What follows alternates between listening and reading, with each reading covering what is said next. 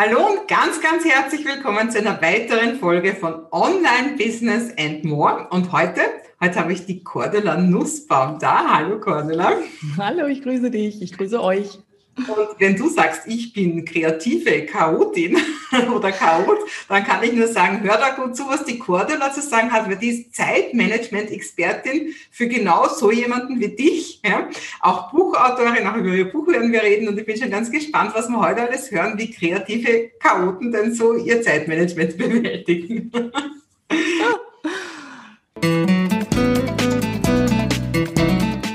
Hallo, mein Name ist Maike Hohenwarter und ich unterstütze dich bei deinem Online-Business-Aufbau und auch bei deiner Persönlichkeitsentfaltung.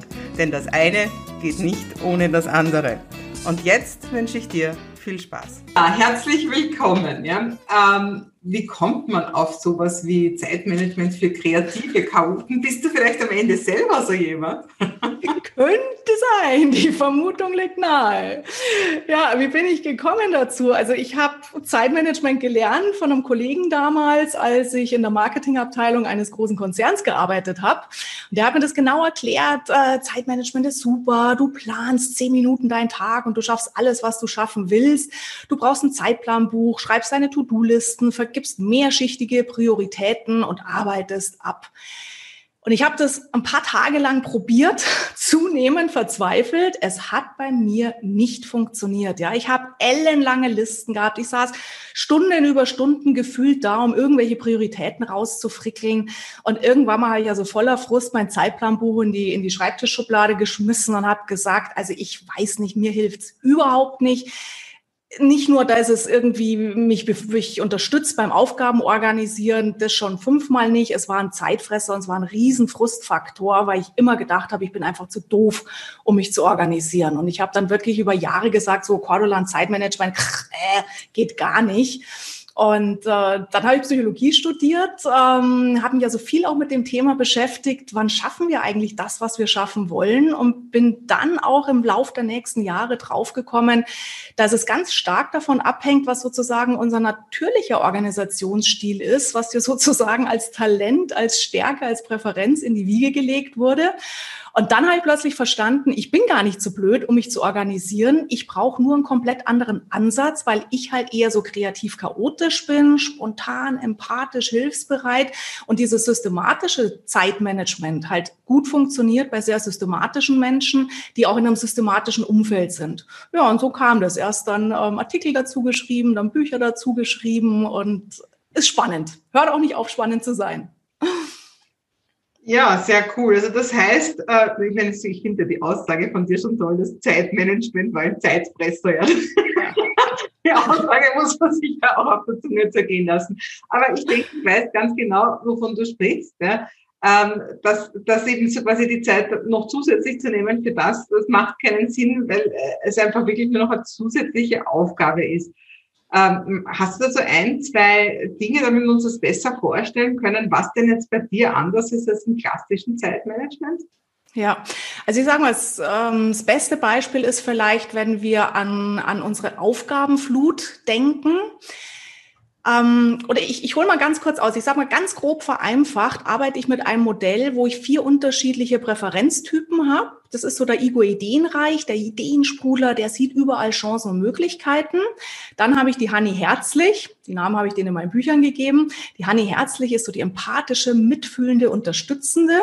Und auf der anderen Seite haben wir den Ottmar Ordentlich, der Ordnung über alles äh, liebt, dingliche Ordnung, zeitliche Ordnung und die Dr. Anneliese Logisch, die äußerst kühl, klar ist, ähm, großen Wert auf Zahlen, Daten, Fakten legt.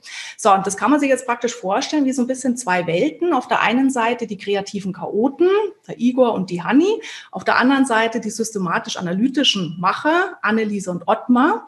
So, und wenn ich jetzt zum Beispiel zu Anneliese und Ottmar sage, schreib mal bitte auf, was du heute tun musst, dann schreiben die in der Regel auf, was sie heute tun müssen, vergeben Prioritäten, legen los. Knappe To-Do-Liste, überhaupt gar kein Thema.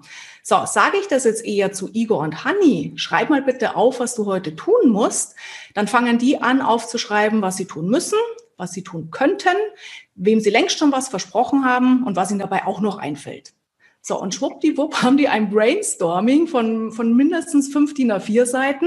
Und wenn die sich jetzt sagen, hm, da muss ich Prioritäten vergeben oder sich denken, nur weil sie es aufgeschrieben haben, müssen sie es auch tatsächlich erledigen, da flippst du aus. So, und das ist sogar der große Unterschied schon mal, weshalb ich dann zum Beispiel als Methode auch empfehle, ähm, gerade als kreativer Chaot oder auch als Mensch in einem sehr dynamischen, schnellen Umfeld, löst dich von der Idee der Liste. Liste sind vielen Köpfen so drin. Ich erstelle diese Liste, die muss bis abends abgearbeitet sein, sonst bin ich nicht zufrieden. Löst dich von der Idee der Liste Gib dir lieber die Erlaubnis für eine Sammlung, ruhig alles aufzuschreiben, was dir durch den Kopf schießt, um mit diesem Aufschreiben erstmal den Kopf leer zu machen und damit Ruhe reinzubringen, ähm, gedankliche Ruhe reinzubringen, wo du dann wirklich produktiv sein kannst.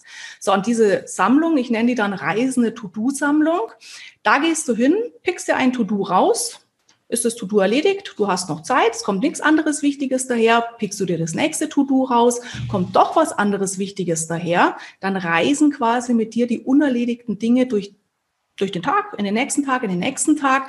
Das heißt, wir kommen allein durch die Idee des Sammelns raus, permanent unerledigtes Zeug weiterschieben zu müssen, vielleicht im Outlook immer irgendwie weiterschieben zu müssen. Ähm, das heißt, du sparst dir auch hier wertvolle Lebenszeit und du sparst dir Frust. Sehr cool, ja. Ich, ich höre richtig, wie ein paar Leute aufatmen, wenn das jetzt gerade anschauen. Es ist ja mein, mein Thema ganz speziell, ist ja das Online-Business und Aha. komischerweise oder seltsamerweise und glücklicherweise hast du genau da auch was. Du hast nämlich ein Zeitmanagement für Online-Helden. Ja. Was ist denn, also, ähm, also ich weiß ja, wie das so ist bei meinen Leuten, wenn die immer sagen, ich habe keine Zeit gehabt dafür. Ja. Egal, ob das jetzt eine, einen Blogartikel zu schreiben oder, oder Videos für einen Online-Kurs aufzunehmen und so weiter. Was sind denn da so die typischen Fallen, in die jetzt speziell auch Online-Business-Leute immer wieder reinfallen? Ja, also erfahrungsgemäß sind ja viele Online-Business-Männer, äh, Frauen eher so die Solo-Entrepreneure, die Einzelkämpfer, was einerseits genial ist, weil es macht dich sehr schnell, du kannst selber schnell entscheiden, du kannst sehr schnell eigentlich auch in die Umsetzung gehen. Aber ganz häufig erlebe ich dadurch, dass wir halt allein sind, dann häufig auch allein im Homeoffice sind, schlägt die Aufschieberitis zu ohne Ende. Ja, das heißt, 100.000 Sachen sind immer wichtiger. Du hast gerade gesagt, im Blogartikel, ich habe keine Zeit, ja, weil dann irgendwie das Bad geputzt werden muss oder die Wäscheberge schreien. Also wir haben dann schon so eine Neigung, Dinge auch aufzuschieben, was wahnsinnig schade ist. Sondern das heißt auch hier mal zu gucken, ähm, ich bin immer gern Mensch, der genauer hinschaut, was hindert dich denn daran, jetzt nicht loszulegen? Weil die Aussage, ich habe keine Zeit, das kann sein, wenn du sagst, du hast ähm, vielleicht noch einen Fulltime-Job und, und baust dir das Online-Business nebenher auf. Du hast vielleicht auch noch Familie, die du da irgendwie ähm, alles unter einen Hut bringen willst. Dann ist es de facto so, dass es wirklich schwierig ist, ähm, uns diese Fra Zeit freizuräumen. Viel häufiger ist es aber so, was ich bei vielen Online-Arbeitern und Arbeiterinnen erlebe, dass die zum Beispiel zweifeln ja, dass sie sagen, hm, ist das jetzt wirklich so gut, was ich da mache? Braucht es die Welt wirklich? Wenn ich jetzt den Blogartikel schreibe, liest es überhaupt jemand? Und dann sind es eher diese Selbstzweifel, um die wir uns mal kümmern dürfen und, und klar machen, ja, hau raus, was dich gerade bewegt. Da draußen gibt es so viele Menschen, ähm, die ähnlich ticken wie du und hab den Mut. Und in dem Moment zum Beispiel, ähm, wenn du dann auch das Feedback von außen bekommst, das motiviert dann natürlich auch ähm, weiterzumachen. Aber an dem Punkt musst du hinkommen. Und bei mir war es zum Beispiel so, ich habe ja auch einen eigenen Podcast, äh, da habe ich jetzt gerade die hundertste, hundertste ähm, Episode gefeiert. Und bei Podcast Danke. Und bei Podcast sendest du ja praktisch und okay, ab und zu schreiben dir mal Leute ähm, E-Mails zurück, aber irgendwie, gut, du siehst die Downloadzahlen, ähm, das siehst du schon alles, aber irgendwie hat mir so der Kontakt gefehlt zu den Menschen, zu den Hörerinnen und Hörern und damit auch die Motivation, mich wirklich jeden Monat hinzusetzen. Und dann habe ich zur 50. Episode, habe ich da mal drum gebeten, ähm, wenn Sie diese Episode jetzt angehört haben, schicken Sie mir einfach eine E-Mail, ähm, hab's gehört, äh, einfach nur mal, da ist mal so ein bisschen in Kontakt kommt mit den Menschen. Und da kamen so nette E-Mails und das hat mich dann wieder motiviert und eben auch äh, mir klar gemacht, die freuen sich drauf. Jeden Monat, die warten, dass die neue Episode kommt. Und dann dann motivierst du dich auch viel, viel leichter, diese Aufschieberitis äh, quasi in den Griff zu kriegen, weil dann weißt du, ähm, du hast quasi einen Termin und das hilft. Aber da musst du erst mal hin. Ähm, und das ist zum Beispiel, wie gesagt, gerade im Online-Business extrem wichtig, dich am Anfang selber zu motivieren, dir selber dann auch Termine zu setzen, damit du gar nicht in diese Aufschieberitis-Falle reintappst. Ja, ein sehr wahres Wort. Also ich sehe, dass viele sehr viel theoretisieren um ihr Online, ihren Online-Auftritt, anstatt dass sie einfach tun. Ne? Und dann ja. werden sie rechts und links von Leuten überholt, die vielleicht lange nicht so viel zu sagen haben und sich nur einfach trauen. Ne? Absolut, ja, absolut. Und auch dieses regelmäßige. Also mir war das früher überhaupt gar nicht klar.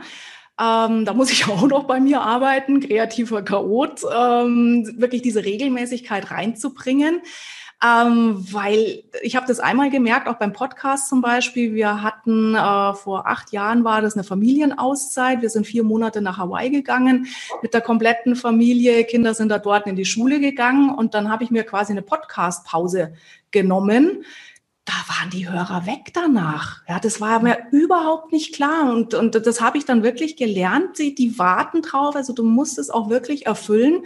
Und ähm, Online-Business ähm, mal zu machen und dann wieder drei Monate nichts zu machen, schwierig. Also diese Regelmäßigkeit wichtig und da tun sie jetzt natürlich die Systematiker unter uns leichter. Ja, die erstellen ihre Redaktionspläne. Die haben jetzt schon bis äh, nächstes Jahr durchgeplant, wann sie was machen. Kreative Chaoten planen nicht gern und da müssen wir uns wirklich so ein bisschen an der Nase packen und ähm, wirklich äh, drauf bauen. Die Menschen warten, ähm, erfüllen die Erwartung nach guten Inhalten regelmäßig. Das wäre nämlich jetzt meine nächste Frage gewesen, ob du als kreative Chaotin einen Redaktionsplan hast für deine ja. Also wir haben es mal probiert. Ähm, ich hatte auch mal eine Mitarbeiterin, wo ich gesagt habe, die ist für Online-Business zuständig. Das heißt, da habe ich hier so ein Motto von meinem neuen Buch, lass mal andere arbeiten, ähm, habe ich da wirklich versucht zu leben. Und ich habe bewusst auch eine sehr systematische ähm, Mitarbeiterin damit reingenommen, so ein Ottmar ordentlich, wo ich also wirklich wusste, die, die, die macht es auch aus, aus, aus, aus sich heraus, diese Regelmäßigkeit. Und dann haben wir uns hingesetzt, haben Redaktionspläne erstellt und das ist so vielleicht ein, zwei Monate gut gegangen. Und dann äh, habe ich halt gemerkt, irgendwie, ich habe jetzt keine Lust, ein Podcast-Thema oder ein, ein Newsletter-Thema zu machen, was wir vor drei Monaten gemacht haben, weil es liegt gerade irgendwas in der Luft. Oder ich habe mich mit Menschen unterhalten, wo die gesagt haben, die haben gerade das Problem und dann wollte ich dieses aktuelle Problem lösen von den Menschen und nicht irgendwas abarbeiten, was vor drei Monaten interessant klang, aber irgendwie mich jetzt gerade nicht mehr ähm, begeistert hat. Und ähm, wir haben es dann trotzdem versucht und irgendwann mal hat sie dann auch aufgegeben, hat gesagt, dass die hätte ja gemacht, genau.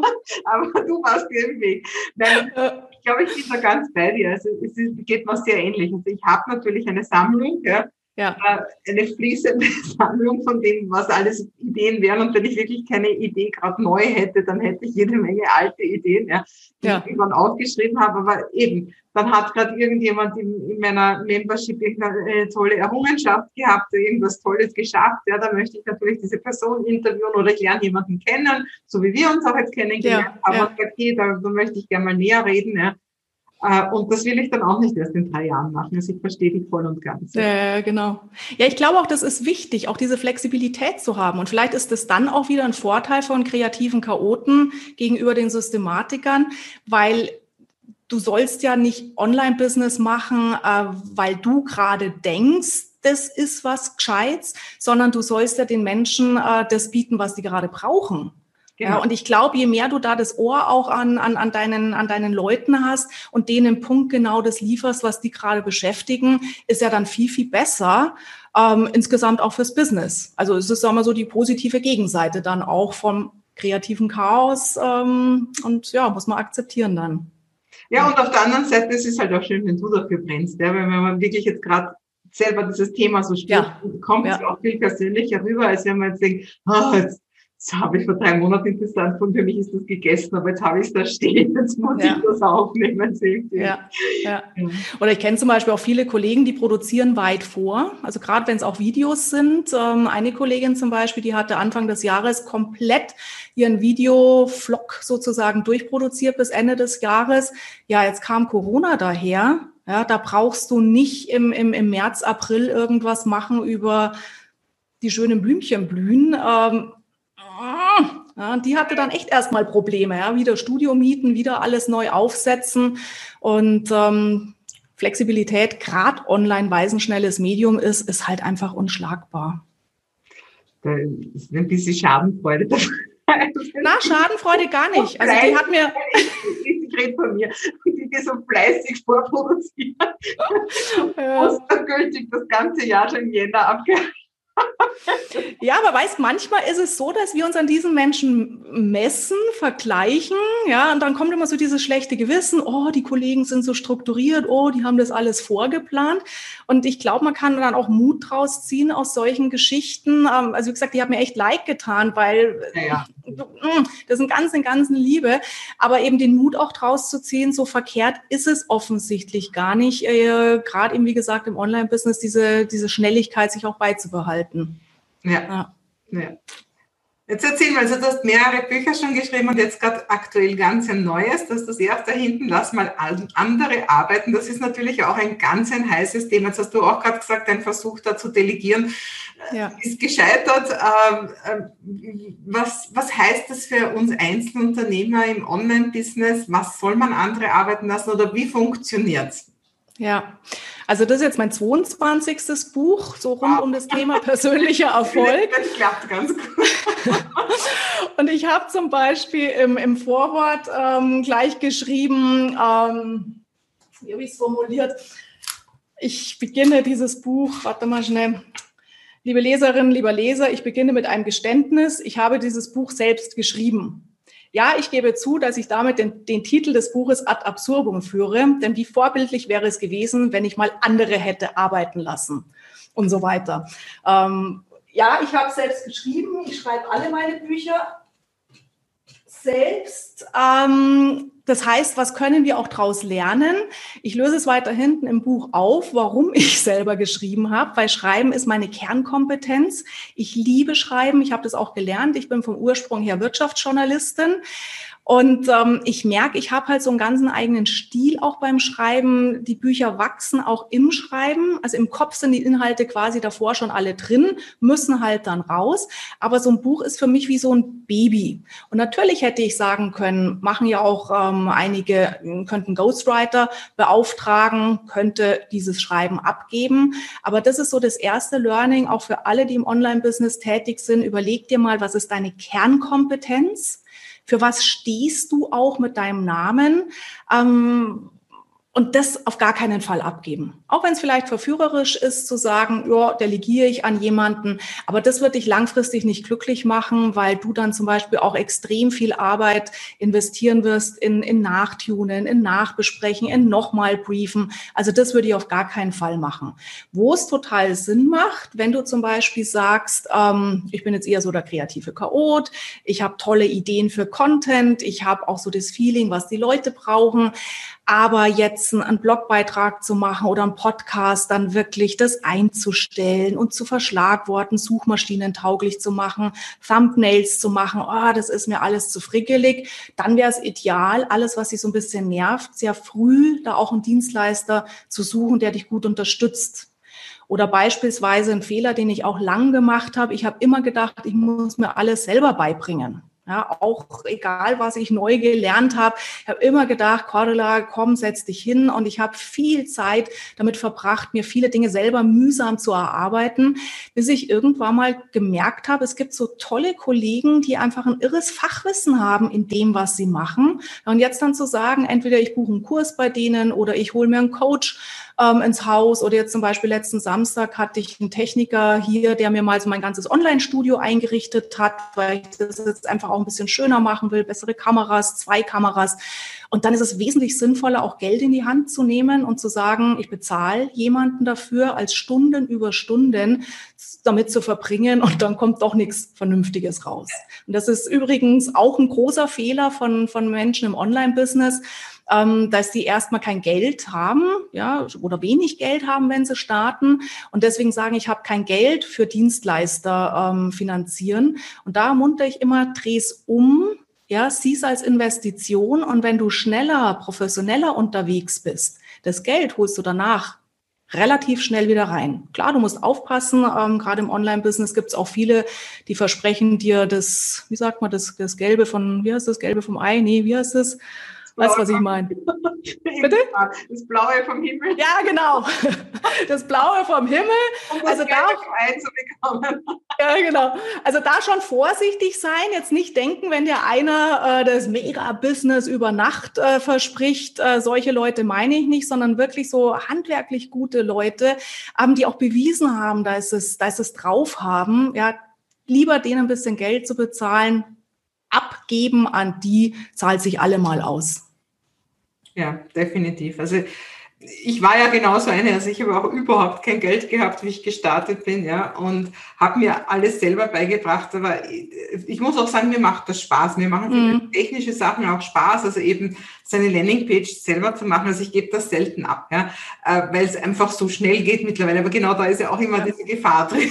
Ja, ja, ja. So quasi das, was ich denke, bevor ich das jemandem gesagt habe, habe ich es dreimal selber gemacht. Ja. Ja, ja. ja aber gerade eben auch so rund um das Thema Content habe ich jetzt auch schon viel gemacht. Also ich habe auch, ich war auch schon so weit, dass ich jemanden hatte, der mir die Artikel schreibt, zwar von einem Video, mhm. äh, das ich vorher gemacht habe, aber ich habe festgestellt, dass gerade das Schreiben ist auch bei mir etwas, was mir ganz leicht fällt, was ich gerne mache. Und ich habe dieser Person ja auch eigentlich praktisch alles, also den, den, den Rahmen musste ich ihr geben und ich habe dann festgestellt, bevor ich mich da hinsetze und für die die ganzen Notizen mache, ja, äh, die ich mir selber gar nicht machen müsste, weil es ja in meinem Kopf drinnen ist, äh, und dann ist es doch nicht hundertprozentig einfach meine Wortwahl, äh, dann mache ich es lieber selber. Also ich habe das auch ja. zurückgeholt, aber ebenso rundherum auch eben dieses ganze ähm, zum Teil Videos schneiden, hochladen auf YouTube. Äh, es ist nicht so viele Schritte. Das Content macht ja wirklich doch rundherum sehr viel Arbeit. Ja? Mhm. Ähm, oder auch eben auch bei meinen Kursen, ne? das Content äh, hochladen irgendwo und so weiter. Ja. Ja. Also da habe ich zum Glück mittlerweile meine Tochter, die mir da einiges abnimmt. Wir sind ja das ein bisschen ein Familienbetrieb. Ja, ja. Ja, ist ja super. Ja, ja. ja ich mache da auch noch viel und ähm, eben auch zum Beispiel Landingpages schreiben mit WordPress, äh, die Geschichten machen. Aber das finde ich zum Beispiel auch ganz wichtig, wenn du im Online-Business unterwegs bist, dass du zumindest eine Grundahnung hast davon. Ja, also ich, ich, hätte jetzt ein ganz schlechtes Gefühl dabei, zu sagen, ich mache nur die Videos und äh, ich kümmere mich gar nicht, auch mit YouTube. Ich möchte jetzt meinen YouTube-Kanal weiter ausbauen und äh, da bin ich jetzt auch viel unterwegs. Ähm, ich hole mir Wissen, ja, so für die Basics. Aber da probiere ich auch selber viel aus, weil ich glaube auch, du kriegst auch erst ein Gefühl für die einzelnen Kanäle, was die brauchen, auch welchen Content die brauchen, wenn du da einfach selber ein bisschen reinfrickelst. Aber das ist halt vielleicht auch wieder so kreativer Chaoter, Igor, alles was Neues ist spannend, stürze ich mich erstmal drauf.